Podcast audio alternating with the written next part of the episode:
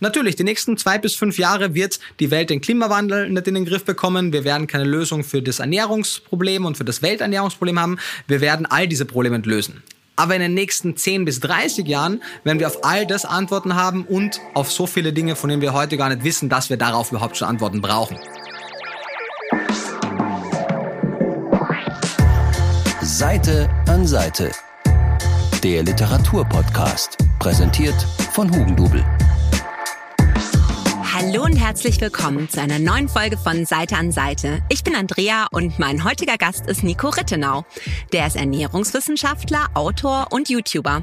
Er möchte über die Vorteile von veganer Ernährung aufklären, mit gängigen Klischees aufräumen und wir wollen heute auch über die überraschenden Möglichkeiten in der Zukunft der Fleischindustrie sprechen. Und auch er hat uns wie immer drei Bücher mitgebracht, die ihn inspiriert haben und über die wir sprechen wollen. Hallo Nico, grüß dich. Hi, danke für die Einladung. Freue mich hier zu sein. Sehr gerne. Wir fangen die Folge mal mit einem kleinen Disclaimer an, weil für alle, die äh, Mischköstler sind, also die auch noch Fleisch und äh, Tierprodukte essen und jetzt denken, um Gottes Willen, Veganismus gar nicht mein Thema. Keine Angst. es geht jetzt überhaupt nicht darum, dass wir irgendwie Mischköstler in irgendeiner Weise, also ich bin selber eine, dass wir da in irgendeiner Weise ähm, schlecht drüber reden, aber dass wir einfach mal drüber reden, was für Möglichkeiten bietet denn eine vegane Ernährung? Ja, und es geht ja auch nie darum, die Personen in die zu besprechen, sondern die Handlungen, die wir halt als Kollektiv machen. Du bist ja bekannt geworden, eigentlich fast über Nacht mit deinem Buch Vegan Klischee AD, das jetzt eigentlich fast wie so eine richtige Bibel schon äh, für Veganer geworden ist. Wie bist du denn überhaupt dazu gekommen, Bücher über Veganismus zu schreiben?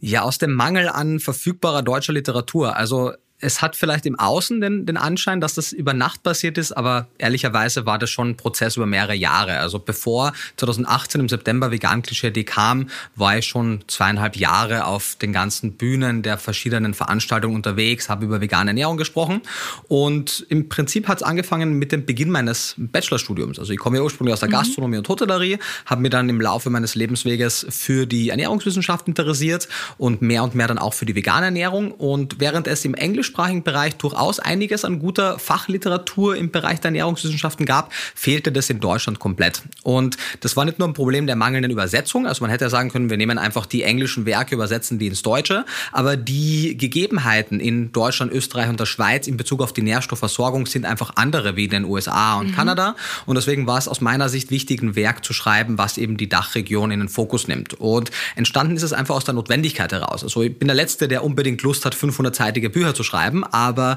es war halt notwendig, denke ich.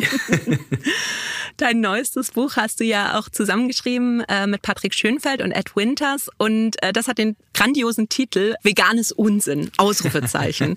und wenn man ganz genau hinschaut, sieht man, dass es nicht nur ein Ausrufezeichen, sondern auch Anführungszeichen hat. Also ähm, es ist einfach ein Zitat. Untertitel ist auch populäre Argumente gegen den Veganismus und wie man sie entkräftet.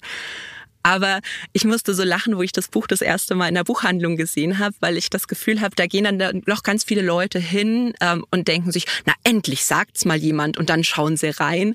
War das schon so gewollt? Ja, schon. Also mir ist natürlich klar, dass äh, wenn man einen zweiten Blick auf das Buch wirft, man eh entdeckt, worum es eigentlich geht. Und das Buch soll jetzt auch keine falschen Tatsachen vorspiegeln, aber mhm. es soll genau das machen, was du auch gesagt hast. Vielleicht einmal kurz den Blick von vegan kritischen Menschen auf sich ziehen, sodass man vielleicht die Möglichkeit hat, sich dann noch einmal mit dem auseinanderzusetzen und anhand der vielen Quellen, der objektiven Schreibweise vielleicht dann doch die ein oder anderen falschen Vorurteile außen vor lässt zukünftig. Also es war einfach ein sehr häufiger Ausspruch, den man oft in den sozialen Medien vor allem hört, den wollten wir mhm. aufgreifen und haben ja auch jedes einzelne Kapitel so gestaltet, dass immer ein falscher Claim, ein Mythos, ein Klischee aufgegriffen wird und das entkräften wir dann eben im Laufe der Kapitel.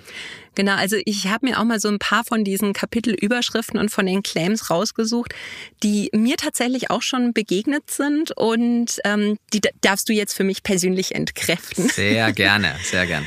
Ich denke, das Erste, ähm, was, was man wirklich super häufig hört und ähm, was ich auch sehr oft gehört habe, ist dieses, ähm, der Mensch braucht tierische Produkte für eine optimale Gesundheit. Ja, Grundsätzlich kann man einmal zwei wichtige Dinge vorab feststellen. Zum einen, alle für den menschlichen Körper überlebensnotwendigen Nährstoffe kennen wir bereits. Das heißt, es ist nicht so, dass wir darauf spekulieren müssen, dass es diesen ominösen Nährstoff X gibt, den wir jetzt nur in Fleisch zum Beispiel finden und der dafür verantwortlich ist, dass vegan lebende Menschen eben einen Mangel erleiden. Das ist eine wichtige Sache. Und zum anderen wissen wir, dass tierische Produkte eben kein Monopol auf irgendwelche überlebensnotwendigen, also essentiellen Nährstoffe haben. Das heißt, obwohl Menschen Kuhmilch als den Kalziumlieferant ansehen, rotes Fleisch als den Eisen- und Zinklieferant, ähm, Eier als tolle Proteinlieferanten, Fisch für Jod und Omega-3 fast schon als Synonym sehen, ist es nicht so, dass diese Lebensmittel die einzigen Quellen dafür sind. Und wenn man es genau runterbricht und guckt, wie denn Nährstoffe in Lebensmittel gelangen, dann merken wir, dass Tiere niemals Primärproduzenten, also die ursprünglichen Produzenten von Nährstoffen sind. All die Mineralien, Calcium, Zink, Eisen, Selen, die kommen ursprünglich aus dem Boden und werden dann halt im Laufe des Nahrungskreislaufes in die Nahrungskette gebracht, ursprünglich aber von Pflanzen, die sie ja über Wurzeln mhm. aufnehmen. Der große Vorteil an den pflanzlichen Quellen ist, dass sie aufgrund dieser mangelnden Akkumulierung, weil wir eben ganz weit unten in der Nahrungskette essen, natürlich auch nicht die Stoffe anlagern, die wir nicht haben wollen. Beim Fisch sind es jetzt BCBs, Dioxine, Schwermetalle, Mikroplastik etc. Wir haben also den Vorteil, dass wir das reinnehmen können, was wir wollen und wir können aber das auslassen, was wir nicht haben wollen. Und wir haben hier in den Dachstaaten etwas sehr zögerliche, konservative Ernährungsfachgesellschaften, die auch einige valide Punkte haben. Das möchte ich Ihnen gar nicht abstreiten. Wir haben hier ein sehr spezielles Setting, was die Nährstoffversorgung angeht und die sind einfach aufgrund ihrer starken Zurückhaltung noch der Meinung, dass es zumindest in einigen Phasen nicht empfehlenswert ist. Aber nicht, weil es nicht geht, sondern weil sie, und da haben sie vielleicht einen Punkt, viele Menschen sich sehr wenig mit Ernährung auseinandersetzen. Und die mhm. haben halt Sorge, dass wenn man gerade in den kritischen Lebensphasen, Schwangerschaft, Stillzeit, Beikost, nicht auf seine Ernährung achtet und das ist gar keine Raketenwissenschaft, oder zumindest auch die, das kleine Einmal-Eins der Ernährung nicht beachtet, dann kann das natürlich schwere Folgen haben. Und je mehr Lebensmittel man exkludiert, also je mehr zum Beispiel Fisch, Käse, Eier, Milch man exkludiert, desto genauer muss man natürlich wissen, woher man all diese Stoffe sonst bekommt. Und am Ende des Tages ist es eben, wie gesagt, keine Raketenwissenschaft, sondern ganz einfaches Einmal-Eins der gesunden Ernährung, das eh jede Person kennen sollte, damit sie sich, egal ob sie sich vegetarisch, vegan, mischköstlich ernährt, halt gesund ernähren kann.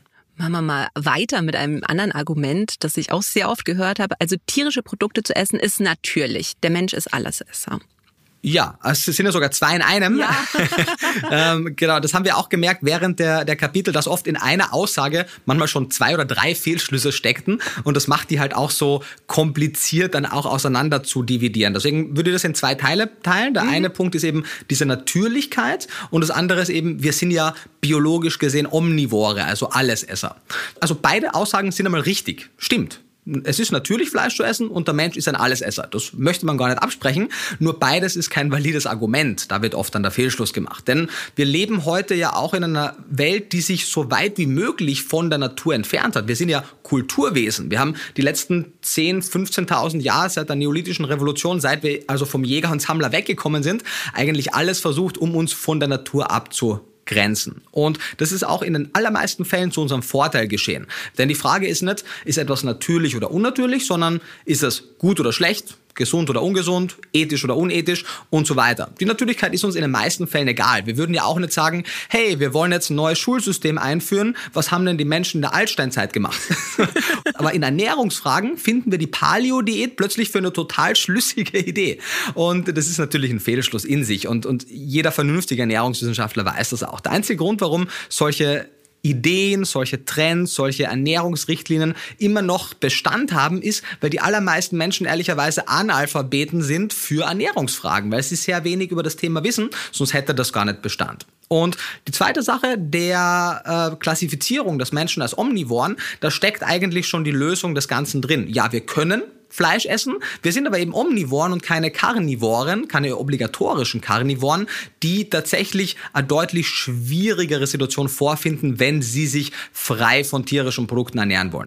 Aber gerade omnivore Lebewesen, zu denen der Mensch auch zählt, haben den großen Vorteil, dass sie eben ihren Nährstoffbedarf aus diversen Quellen decken können. Summa summarum also steckt in beiden halt ein äh, relativ schwerer Fehlschluss drin und beide Argumente sind argumentativ nicht wirklich valide. Dann kommen wir aber zum nächsten Argument. Ich, ich wohne ja sehr sehr ländlich mhm. und ich habe tatsächlich 100 Meter hinter meinem Haus eine ähm, Kuhweide. Und die Kühe, die sind sehr süß und sehen auch sehr glücklich aus. Und jetzt kommt ähm, das Klischee, äh, Milchkonsum schadet den Kühen nicht. Ja, ich habe natürlich keine Ahnung, wie jetzt die drei, vier, fünf, sechs, sieben oder zehn Kühe sozusagen in deiner Nachbarschaft leben. Und die sollen auch gar nicht wirklich der, der Fokus unseres Gesprächs sein. Denn was diese zehn Kühe oder lass es von mir aus 30 Kühe sein, in den nächsten drei Jahrzehnten machen, ist so irrelevant für die Welt und für Deutschland, dass ich das komplett ausklammern würde. Das heißt, ob du die Milch von diesen Kühen jetzt trinken möchtest oder nicht, ist deine persönliche Entscheidung. Ändert nicht wirklich was. Aber was etwas ändert, sind die 98, 99 Prozent der Kühe, die eben nicht so leben wie die Kühe in deiner Nachbarschaft, die aber für die 98, 99 Prozent der Milchleistung in Deutschland verantwortlich sind. Und äh, Deutschland hat, wie viele andere europäische Länder oder auch nicht europäische westliche Länder, ein System geschaffen, das ehrlicherweise an Grausamkeit kaum zu überbieten ist und das Menschen, wenn sie ehrlich darüber nachdenken würden, nicht billigen würden, weil es sämtlichen Grundwerten unserer eigenen Psyche widerspricht. Es gab eine Umfrage vor nicht allzu langer Zeit, wo äh, knapp 60 Prozent der Leute geantwortet haben, entweder Kühe geben immer Milch oder ich weiß es nicht, wann sie Milch geben weniger als die Hälfte wusste, dass Kühe Säugetiere sind und natürlich nur dann Milch geben, wenn sie schwanger sind und Nachwuchs haben. Und die Tatsache, dass dann da eben ein Kalb ist, was ja die Milch für sich beanspruchen würde, weil dafür ist die Milch ja ursprünglich gedacht, steht natürlich in direkter Konkurrenz mit dem Bedürfnis des Menschen nach dieser Milch. Und natürlich kann man sagen, naja, wir lassen das Kalb dabei und nehmen nur die paar Überschüsse für unsere Milch, aber so funktioniert ein wirtschaftliches Unternehmen nicht. Das heißt, was machen wir? Wir nehmen das Kalb direkt nach der Geburt wenige Stunden später weg, was natürlich traumatisch ist für den Nachwuchs. Die Mutter-Kind-Bindung ist bei allen Säugetieren stark, das ist nicht nur bei Menschen so. Äh, das Kalb ist natürlich überflüssig, wird dann also kurz aufgezogen, nach ein paar Monaten geschlachtet. Das heißt, wenn man Milch trinkt und zum Beispiel vegetarisch lebt, ist man durchaus auch zumindest indirekt für den Tod des Kalbes verantwortlich. Und die Mutter geht dann letztendlich den Kreislauf, den wir halt kennen. Die wird drei bis vier Jahre lang jedes Jahr halt neu zwangsbesamt, wird dann, nachdem das Kalb geboren ist, wieder vom Kalb getrennt und wird dann die ganze Zeit gemolken. Diese enorme Milchleistung spiegelt sich schon mal in diesen, in in diesen riesengroßen Eutern auch wieder, die so groß sind, dass sie die Kühe auch einfach bei der Bewegung behindern, aber aufgrund dieser Überzüchtung, dieser Qualzuchten, muss man ehrlicherweise sagen, halt auch zu einer hohen Rate an Stoffwechselerkrankungen, zu Eutererkrankungen und so weiterem führen. Und das führt eben dazu, dass Kühe, obwohl sie unter guten Bedingungen 25, 30 Jahre alt werden könnten, in der Milchwirtschaft nach drei bis vier Jahren ebenfalls aussortiert werden, getötet werden und durch neue ersetzt werden.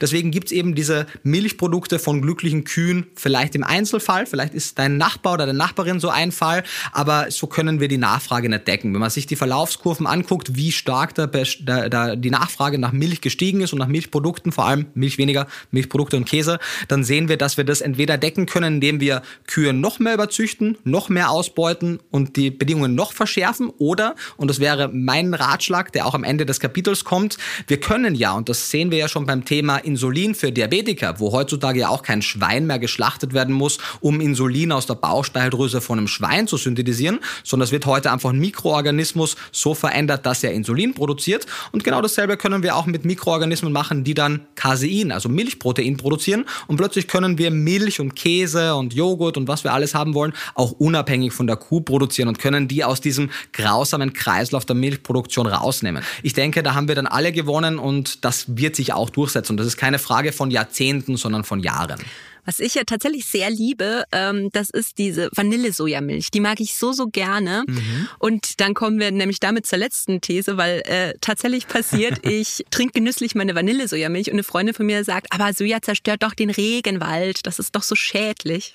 Ja, hat sie grundsätzlich erneut recht, aber es ist erneut kein valides Argument gegen deine Sojamilch. Denn man muss einmal sich angucken, wie ist denn die weltweite Sojaproduktion verteilt? Also welche Wege geht denn das Regenwaldsoja? Und wir sehen einmal von der weltweiten Gesamtproduktion an Soja gehen etwa 80 Prozent, das ist vor allem das Sojaproteinextrudat, geht in die Tierhaltung. Zwei Prozent, wirklich zwei, ja, nicht 20, nicht zwei. Zwei Prozent der weltweiten Sojaernte gehen direkt in Form von Sojamilch, Tofu, Tempeh und anderen Sojaprodukten zum Menschen und die verbleibenden 18 Prozent gehen entweder in Form von Sojaöl in unterschiedlichste Lebensmittel oder auch in Kosmetikprodukte oder andere Non-Food-Industrien. Das heißt, deine Sojamilch macht einen verschwindend geringen Teil insgesamt und wenn wir uns die Produzenten von zum Beispiel Sojamilch in Deutschland angucken, aber auch die von ganz Europa oder auch von den USA, kein einziger dieser Produzenten und Produzentinnen produziert Soja im Regenwald für die Sojamilch. Das ist überwiegend in unserem Fall deutsches oder zumindest europäisches Soja. Wenn es von sehr weit her kommt bei den großen internationalen Marken, dann kommt es vielleicht einmal aus Kanada,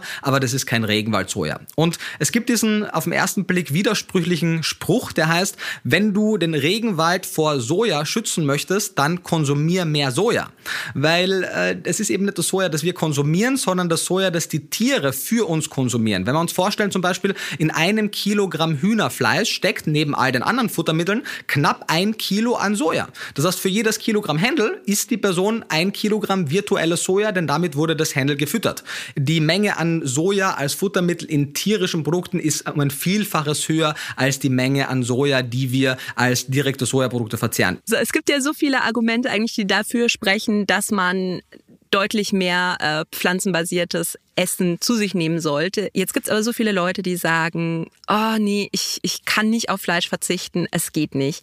Und da hast du mir eine Hausaufgabe mitgegeben zu einem super spannenden Thema, nämlich das Buch Neues Fleisch von Henrik Hassel. Und da geht's um sogenanntes Clean Meat, was ich vorher nur so am Rande gehört habe, aber das ist ja ein super spannendes Thema. Ja, finde ich auch. Also ich bin äh, immer wieder äh, mindestens überrascht, äh, zu, zuweilen auch wirklich verwundert, wie wenig prominent dieses Thema der zellbasierten Landwirtschaft medial aufbereitet wird, obwohl wir aus meiner Sicht in den kommenden fünf bis zehn Jahren vor einer der größten Umbrüche unseres Ernährungssystems seit der neolithischen Revolution vor 12.000 bis 14.000 Jahren standen. Also für alle, die sich jetzt fragen, was ist Clean Meat? Und zwar gibt es einfach diesen Ansatz, dass man sagt, wir machen Fleisch, Fleisch, also richtig echtes Fleisch, kein Soja, sondern Fleisch aus, aus Fleischzellen. Aber das wird sozusagen, also in dem Buch wird es so gebraut genannt. Also sprich, man holt sich einen, einen Zellspender, ein Tier, das dann aber im besten Fall fröhlich weiterleben kann und, und vermehrt einfach diese Biomasse. Und das ist aus der Humanmedizin eigentlich genommen, dass man gesagt hat, man züchtet Haut für Verbrennungsopfer.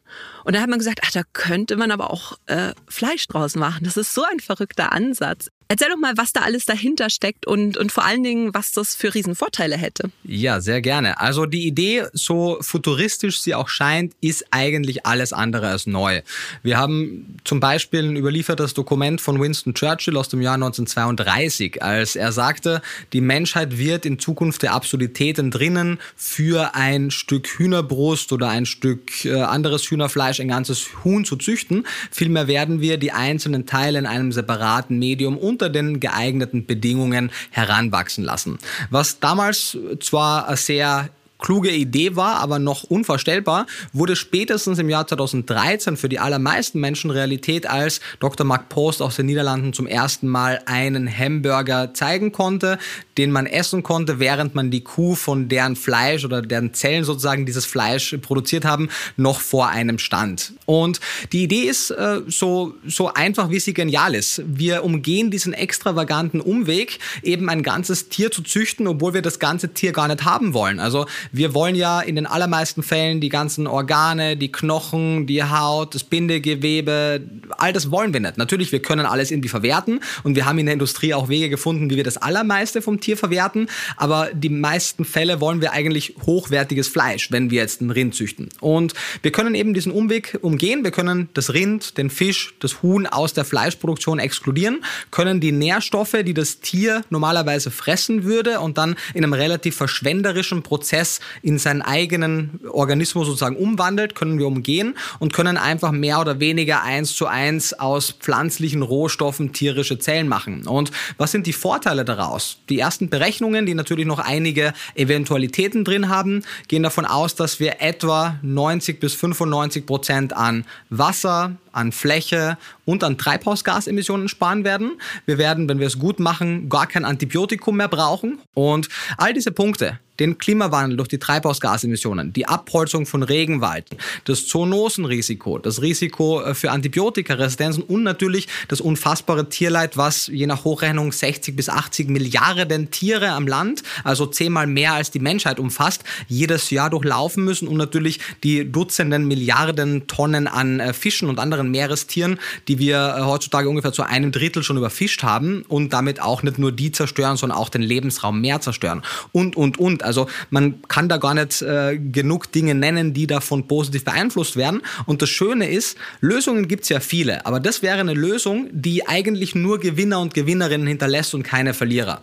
Leute können weiter das essen, was sie wollen. Sie können das beste Fleisch, das zarteste Fleisch von der besten Qualität zum günstigen Preis essen, ohne all die negativen Dinge. Menschen, die sich für Tierrechte einsetzen und vor allem die Tiere selbst, müssen nicht mehr gegessen werden. Wir können ein neues Mensch-Tier-Verhältnis und eine neue Mensch-Tier-Beziehung pflegen. Äh, die Konzerne profitieren davon, denn Fleischproduzenten wollen nicht unbedingt Tiere töten. Fleischproduzenten wollen hochwertiges Fleisch produzieren. Und äh, so werden sich zukünftig Fleischproduzenten viel mehr als Proteinproduzenten bezeichnen und werden einfach das gleiche Fleisch, aber eben ohne den Umweg finden. Und so aus meiner Sicht haben wir eine Möglichkeit, wirklich alle gewinnen zu lassen. Und für mich ist es, wie gesagt, keine Frage des Ob, sondern nur wann. Und das Wann sind nicht Jahrhunderte, sondern das Wann sind Jahrzehnte. Das Problem gerade ist nur, du hast ja schon diesen Burger erwähnt von 2013. Der hat eine Viertelmillion Euro gekostet, ne? Ja, via die, die ersten Prototypen von allem. Also auch der erste Computer hat ein Vermögen gekostet. Es ist ein bisschen so wie, wenn wir an zum Beispiel Mobiltelefone denken. Die, jede Generation an Mobiltelefonen wird immer besser und es befindet sich auf einem Weg, auf dem es auch ständig besser wird. Und genauso ist es mit Clean Meat. Es wurde jetzt 2020 zum ersten Mal in Singapur Clean Meat auch verkauft. Das war ein Chicken McNugget im Endeffekt, äh, das verkauft wurde im Restaurant und das hat nicht mehr eine Viertelmillion gekostet, sondern mhm. das ist nicht 20 oder 25 Dollar, also immer noch ziemlich teuer, aber wenn man sich die Preissprünge anguckt, schon dramatisch. Und wenn das Ganze skalieren kann, und das ist auch erneut nur eine Frage, wie man ein paar kleine Details managen kann, dann wird es automatisch günstiger werden als heutiges Fleisch, selbst heutiges billiges Fleisch. Warum? Wir müssen nicht mehr am anderen Ende der Welt Futtermittel im Amazonasregenwald anbauen, müssen die dann den ganzen, die ganzen Erdball sozusagen übertransportieren, bis wir hier in Deutschland die Futtermittel haben. Wir müssen nicht mehr die Tiere transportieren, schlachten, zerteilen und weiter transportieren, sondern wir können selbst sowas wie Thunfisch könnten wir direkt in Berlin Mitte produzieren und können Berlin mit Thunfisch aus einem, aus Zellen von einem einzigen Fisch versorgen. Das heißt, es ist auch logistisch, ökonomischer, ökologischer, ethischer. Es ist ein Gewinner auf allen Seiten. Das Einzige, was wir eben noch äh, haben, sind ein paar offene Fragen, die aber mehr ein technologisches Ding sind und durchaus lösbar sind. Meinst du auch, dass es ähm, ein Akzeptanzproblem geben wird? Weil ich denke, dass viele Leute ja, wenn sie an Fleisch denken, nicht an all das Ethische und all das ähm, Umwelt Umwelt und gesundheitlich, was da dahinter steckt, denken, sondern dass die halt einfach so an ihr Schnitzel oder was denken. Und bei so In-vitro-Fleisch, dass man dann halt sofort an Labor und Chemie denkt. Denkst du, dass ähm, diese Berührungsängste, dass die leicht abzubauen sein werden? Also ich bin natürlich voreingenommen, deswegen würde ich da meiner Meinung ehrlich gesagt gar nicht trauen. Aber wir haben ja die ersten repräsentativen Umfragen aus den USA, aber auch schon aus Europa. Und die zeigen etwas, was wünschenswert war und was sich auch bewahrheitet hat. Nämlich mit steigender Aufklärung steigt die Akzeptanz. Das heißt, wenn wir Leuten komplett unvermittelt sagen, hey, das ist ein Stück Fleisch und das ist unabhängig vom Tier gewachsen, dann ist die Reservierung oft groß, weil Leute das eben als chemisch, unnatürlich oder sonst etwas sehen. Je mehr sie den Prozess und all die Vorteile Vorteile aber verstehen, desto höher ist die Akzeptanz.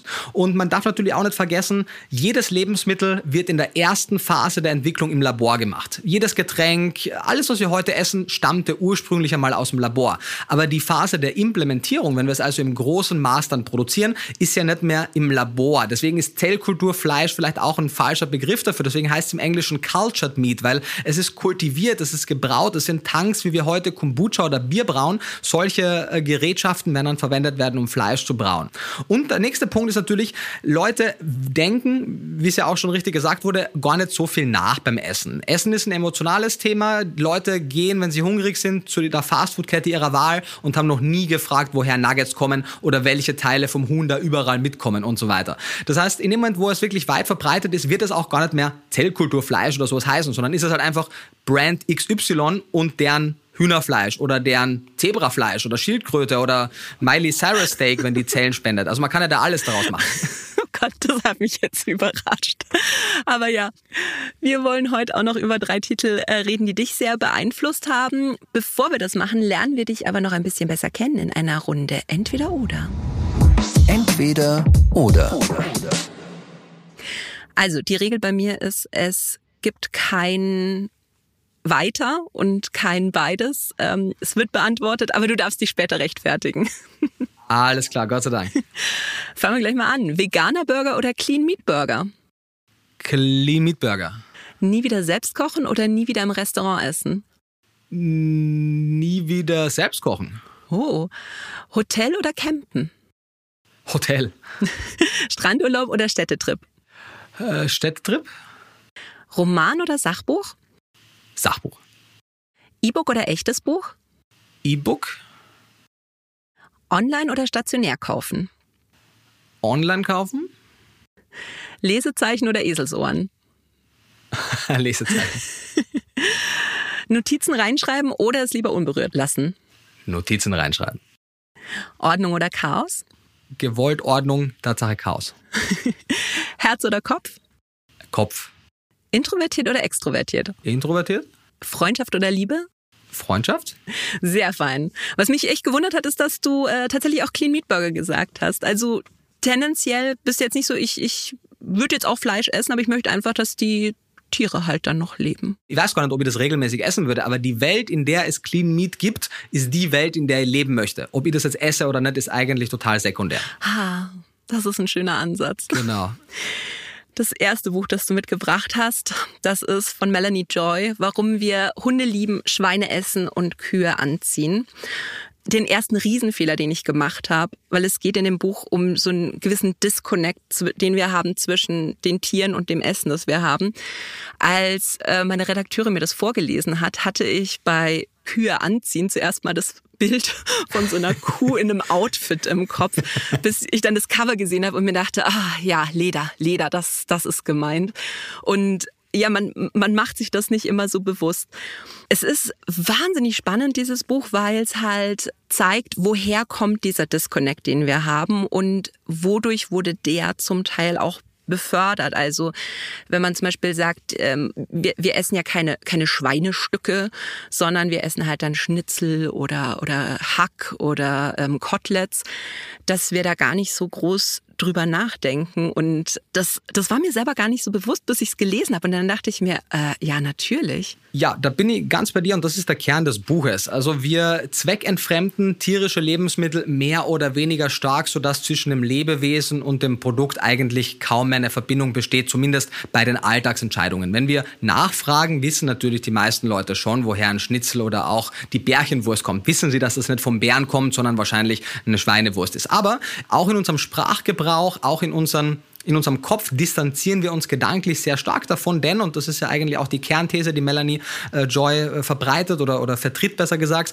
dass äh, diese, diese kognitive Dissonanz, die wir aufrechterhalten müssen, eben zwingender Bestandteil ist. Das heißt, wenn wir das Tier als fühlendes Individuum wahrnehmen würden, mit Wünschen und Bedürfnissen, wenn wir die moralischen Werte, die wir eigentlich vertreten, tatsächlich konsequent auch im Essensbereich leben würden, dann wäre das das Ende der Fleischproduktion per se. Und nachdem Leute vieles mögen, aber keine Veränderung, vor allem wenn es etwas sowas Privates, Persönliches und Intimes ist, wie unser Essen, von dem wir ja zum einen der Meinung sind, dass wir es richtig machen, sonst würden wir es ja nicht machen, zum anderen auch viele emotionale Verstrickungen in die Kindheit haben, viele traditionelle Verstrickungen haben und einfach ja mit jeder einzelnen Mahlzeit unsere Mahlzeiten als Teil von uns werden lassen, im wahrsten Sinne des Wortes.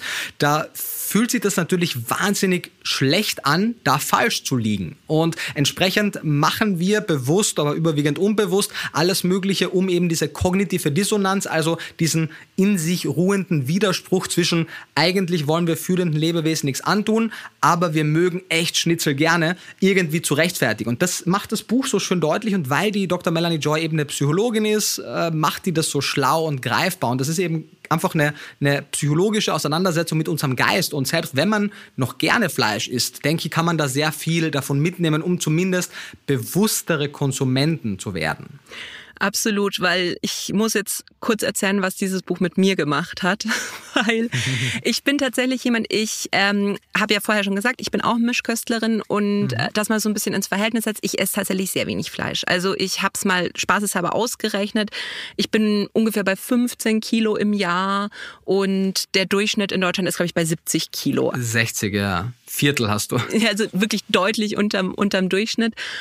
Also ich bin auch jemand, und das ist, hört sich ganz furchtbar jetzt an, aber ich sage es trotzdem, ich schaue mir gerne Teacup-Schweinchen auf Instagram an und finde die so süß. Die sind niedlich. Die sind so niedlich. Und trotzdem esse ich dann die Salami-Pizza.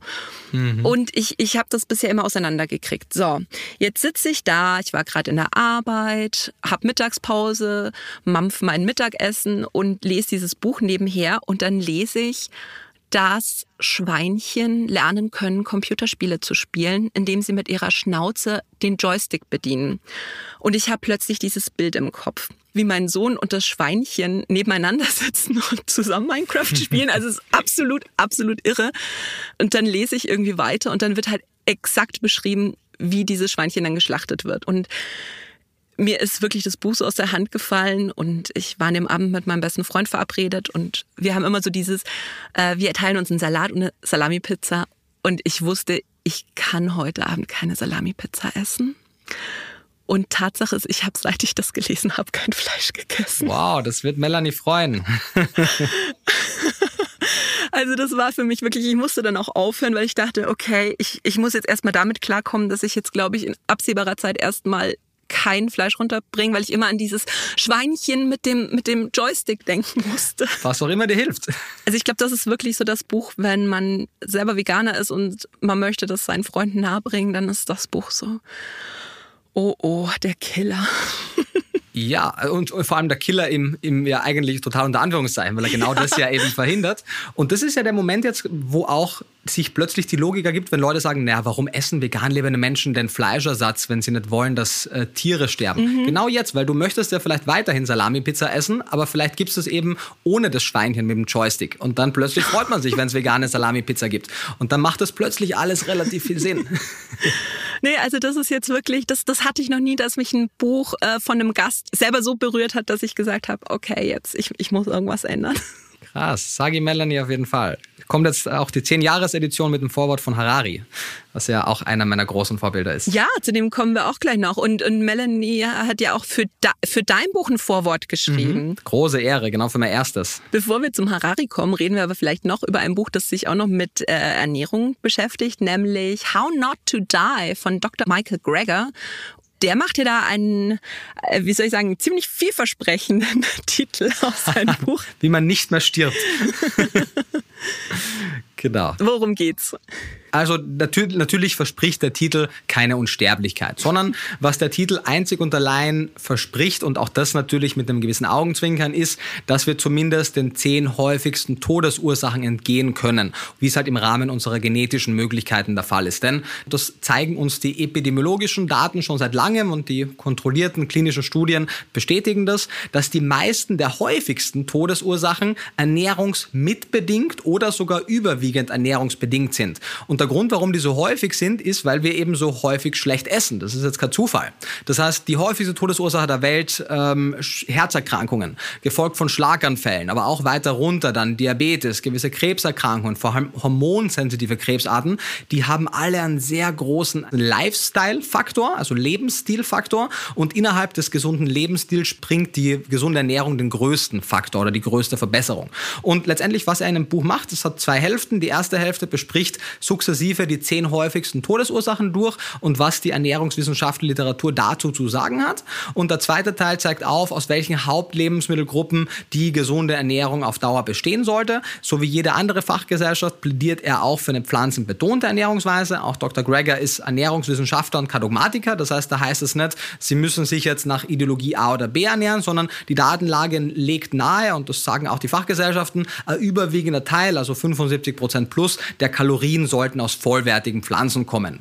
Und es war aus meiner Sicht eines der ersten Bücher, die es geschafft haben, diesen riesengroßen Wulst an ernährungswissenschaftlicher Literatur, da stecken ja im, im Inhaltsverzeichnis dann mehr als 1000 Primärquellen drin, das irgendwie in eine halbwegs spannende Geschichte zu backen, weswegen es auch dann für mein erstes Buch ein großes Vorbild war, weil ich versucht habe, diesen Aha-Moment, den man in allen Kapiteln immer wieder hat, rauszugreifen und eben die Praxistauglichkeit trotz all der Wissenschaft nicht aus den Augen zu verlieren. Und wenn man Dr. Michael Greger einmal live sprechen gehört hat, es gibt auch einen Vortrag zu How Not to Die, wenn man den, das war aus meiner Sicht einer der inspirierendsten Vorträge, die ich jemals gehört habe und auch einer der Gründe, warum ich dann mehr in diesem Bereich machen wollte. Ich fand das äh, wahnsinnig zugänglich, weil er beginnt die Geschichte ja eigentlich ähm, mit seiner Großmutter, die mit 65 genau. ähm, quasi todkrank zum Sterben nach Hause geschickt wurde, weil sie Herzprobleme hatte, auch schon mehrfach operiert worden ist und die Ärzte gesagt haben, okay, wir können jetzt nichts mehr für sie tun und die dann aber zu so einem Ernährungswissenschaftler am anderen Ende der USA gefahren ist, der Erfolge damit hatte, ähm, Leute auch mit, mit schweren Herzproblemen zu heilen, hat dann dort auf eine pflanzenbasierte Ernährung umgestellt und ist dann fast noch 100 Jahre geworden. Man liest das und man denkt sich manchmal, ist es nicht zu gut, um wahr zu sein, dass man sagt, ach, jetzt einfach die Blaubeeren und, und dann lebe ich fünf Jahre länger. Ja und nein, weil das ist natürlich eine sehr amerikanische Geschichte. Und natürlich nicht jeder Krankheitsverlauf ist so positiv. Viele Dinge spielen da rein, aber das sehen wir zumindest, wenn wir uns die großen Metadaten angucken. Bewegung, gesunde Ernährung und nicht rauchen. Diese drei einfachen Lebensstilfaktoren können 90 Prozent der Diabeteserkrankungen, der adulten Typ 2 Diabeteserkrankungen, 70 Prozent der Herzerkrankungen, der Schlaganfälle, einen großen Anteil der Dickdarmkrebserkrankungen, der Brustkrebserkrankungen etc. vorbeugen. Und das ist ja, finde ich, schon mal genug gute Nachricht. Alles darüber hinaus, natürlich, wir werden nicht unsterblich dadurch. nicht dadurch, durch andere Dinge vielleicht, aber nicht dadurch. Und das ist ja, finde ich, das, was so spannend ist. Wovor wir Angst haben und wovor wir eigentlich Angst haben müssten, sind oft zwei Dinge. Und so ist es auch hier. Wir haben Angst vor Terrorismus, wir haben Angst vor Kriegen, aber mehr Angst sollten wir haben vor jeder einzelnen Mahlzeit auf unserem Teller, weil das ist die häufigste Todesursache für uns westliche Menschen. Das heißt, die größte Gefahr sind wir selbst. Und da merken wir plötzlich, wie entspannt wir durchs Leben gehen können, weil Krieg und Terrorismus, die Chance ist echt sehr gering. Das mhm. Mittag- und Abendessen und Frühstück am nächsten Tag, das sind unsere größeren Feinde. Das letzte Buch, das du uns mitgebracht hast, das hast du ja vorher schon mal erwähnt, nämlich von Yuval Noah Harari, eine kurze Geschichte der Menschheit. Das ist ja auch irgendwie in der Bestsellerliste fast schon fest zementiert.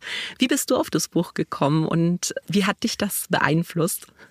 Ja, ich wüsste gar nicht aus meiner Wahrnehmung, wie man nicht auf dieses Buch stoßen kann, aber ich bin natürlich in meiner Bubble. Also in, in meinem Lebensalltag war es irgendwie unmöglich, nicht auf das Buch zu kommen, weil es ähm, so viele Berührungspunkte mit Interessensgebieten von mir selbst hat, dass ich an allen Ecken und Enden dauernd drauf gestoßen bin. Und äh, sowohl das äh, kurze Geschichte der Menschheit als auch danach, der Nachfolger Homo Deus sind aus meiner Sicht unverzichtbare Bücher. Also eigentlich dürfte kein Kind die Schule abschließen ohne Aufklärung jetzt von Steven Binker, kurze Geschichte der Menschheit von Harari und ein paar andere gelesen zu haben. Ich wünschte, mein Geschichteunterricht wäre so gewesen wie dieses Buch, weil letztendlich ist es ein Geschichtsbuch. Es zeichnet mhm. die Geschichte der Menschheit, wie der Titel schon nahelegt, von den frühesten Anfängen bis in die Jetztzeit nach. Und natürlich muss es, ist Teil des Buches, vieles auslassen. Das würde ja gar nicht funktionieren. Aber es hat die wichtigsten Eckpfeiler so schön zusammengefügt, dass man weiß, wo man herkommt und mit diesem Wissen, wo man herkommt, auch weiß, wo man hin möchte. Und aus meiner Sicht viel Zukunftsangst auch nimmt, weil ich glaube, wenn man besser versteht, wo wir herkommen, wo wir jetzt stehen, und zwar eben frei von ich denke das, sondern wirklich, was sagen die Daten, dann kann man auch klügere Entscheidungen treffen. Und ich würde jetzt einmal so weit gehen und sagen, dass in 100 Jahren oder vielleicht in 150 Jahren, das ist immer schwer zu sagen, Leute zurückblicken werden und glaube ich einiges, was Harari vorhergesagt hat, auch tatsächlich sozusagen in ihrem Alltag finden werden. Mhm. Und es gibt ja diesen schönen Satz, ähm, wo der ursprünglich herkommt, weiß ich gar nicht, aber Bill Gates hat ihn einmal in eines seiner Bücher geschrieben. Wir überschätzen, was wir kurzfristig leisten können und wir unterschätzen, was wir langfristig leisten können. Natürlich, die nächsten zwei bis fünf Jahre wird die Welt den Klimawandel nicht in den Griff bekommen. Wir werden keine Lösung für das Ernährungsproblem und für das Welternährungsproblem Ernährungsproblem haben, wir werden all diese Probleme lösen. Aber in den nächsten 10 bis 30 Jahren werden wir auf all das Antworten haben und auf so viele Dinge, von denen wir heute gar nicht wissen, dass wir darauf überhaupt schon Antworten brauchen. Und ich hoffe sehr, aktuell schaut es ja gut aus mit meinem, ich bin jetzt 30, also ich denke mal, dass ich das noch miterleben werde. Und also ich im Gegensatz zu sehr, sehr vielen anderen Kollegen und Kolleginnen sehe sehr optimistisch in die Zukunft. Ich aus meiner Sicht, ich, ich fühle mich zu früh geboren. Ich wäre nicht gern früher geboren, sondern später. Weil ich denke, die beste Zeit der Menschheit, die steht uns noch bevor. Jetzt sind ja die Prognosen aber relativ schlecht eigentlich, wenn wir nicht wirklich was ändern und ähm, ganz besonders eben auch an der Ernährung. Wenn man jetzt sagt, du hast Leute wie mich, die durch, durch einen Buchtipp von dir jetzt plötzlich vom, vom Fleisch abgekommen sind, was möchtest du Leuten mit auf den Weg geben, die sagen, ich, ich kann mir jetzt nicht vorstellen, von einem Tag auf den anderen Veganer zu werden, aber ich weiß, dass ich irgendwas tun sollte. Was wäre dann so dein Wort, dein Schlusswort für uns auf den Weg? Auch hier ist so viele Leute haben schon so viele schlaue Dinge gesagt, dass ich gar nichts eigenes mehr sagen muss. Es reicht, wenn ich dauernd schlaue Leute zitiere. Ähm, Jonathan Safran Foer, der Autor von Tiere essen oder auch von äh, Everything's Illuminated, mhm. glaube ich heißt, oder alles leuchtet hell, ähm, hat es in einem Interview sehr gut auf den Punkt gebracht. Als er gefragt wurde, glaubt er denn, dass die Menschheit oder auch nur Amerika in absehbarer Zeit aufhört, Fleisch zu essen? Er meinte, nee, aber es geht auch gar nicht darum, dass unbedingt ganz Amerika aufhören muss, Fleisch zu essen. Denn wenn wir zum Beispiel angucken, in den nächsten, sagen wir mal, die nächsten zehn Jahre sind sehr relevant für unser Klima. Ob wir es jetzt in den nächsten zehn Jahren schaffen, 50 Prozent von Deutschland oder von Europa, von der Welt oder von Amerika dazu zu bringen, fleischlos oder vielleicht vegan zu leben, die Chancen sind sehr gering. Was wir aber schaffen könnten und was zumindest kurzfristig den gleichen Impact hätte, wäre, wenn wir ganz Deutschland oder die ganze Welt dazu bringen, die Menge an veganen Mahlzeiten so hoch zu gestalten, als wäre die halbe Welt komplett vegan. Anders gesagt, einfach die Menge an tierischen Produkten zu halbieren. Und das können wir durch technologische Fortschritte wie Clean Meat, durch besseres Pflanzenfleisch, durch 3D-Druckfleisch und eben auch einfach durch das Bewusstsein, dass es auch nicht zu jeder Mahlzeit Fleisch sein muss und dass man auch großartige Gerichte ohne tierische Produkte zubereiten kann. Die Welt ist kompliziert. Fleisch essen alleine wird auch die Welt nicht retten, beziehungsweise aufhören, Fleisch zu essen, wird alleine die Welt nicht retten, aber es ist ein wichtiger Bestandteil und jede einzelne Mahlzeit, die wir besser essen, wäre schon gut. Und wenn Leute heute sagen, wenn mein früheres Ich zum Beispiel heute zu mir kommen würde und sagen, hey, ein Leben ohne Parmesan, das kann ich mir nicht vorstellen, würde ich sagen, okay, dann wäre halt vegan abseits des Parmesans. Dann bist du halt vegan plus Parmesan. Das ist ja schon mal 90 Prozent besser. Und wenn du der Meinung bist, du brauchst auch noch einmal die Woche, keine Ahnung, einen Fisch, schlecht für den Fisch, aber besser für all die anderen Tiere, die du zumindest nicht isst. Und ich denke, das ist das große Ganze drüber. Es ist immer die Technologie, die die Lösung bringt. Wir haben nicht aufgehört, Brieftauben als Boten auszubeuten, weil wir Brieftauben mochten, sondern weil wir plötzlich E-Mails hatten oder Telegrafen. Und wir haben auch nicht aufgehört, uns auf den Pferderücken zu setzen oder uns vom Pferden ziehen zu lassen, weil wir Pferderechte so wichtig fanden, sondern weil wir Autos erfunden haben und andere Fortbewegungsmittel. Und genauso müssen wir auch gar nicht als Gesamtgesellschaft, ich würde es mir wünschen, aber wir müssen es gar nicht, einen ethischen Diskurs darüber führen, warum man kein Fleisch essen sollte, sondern die Technologie wird es in den nächsten zwei, drei Jahrzehnten lösen, dass wir Fleisch essen können, aber eben ohne das ethische Problem, ohne das ökologische Problem. Und dann macht das alles auch super viel Spaß, weil dann kann man ohne großartige Verhaltensänderungen schon super viel machen. Vielen Dank fürs Gespräch, Nico. Und viel Erfolg noch mit den Büchern, die demnächst noch alle von dir kommen werden. Freude ist ganz meinerseits. Danke für das Gespräch.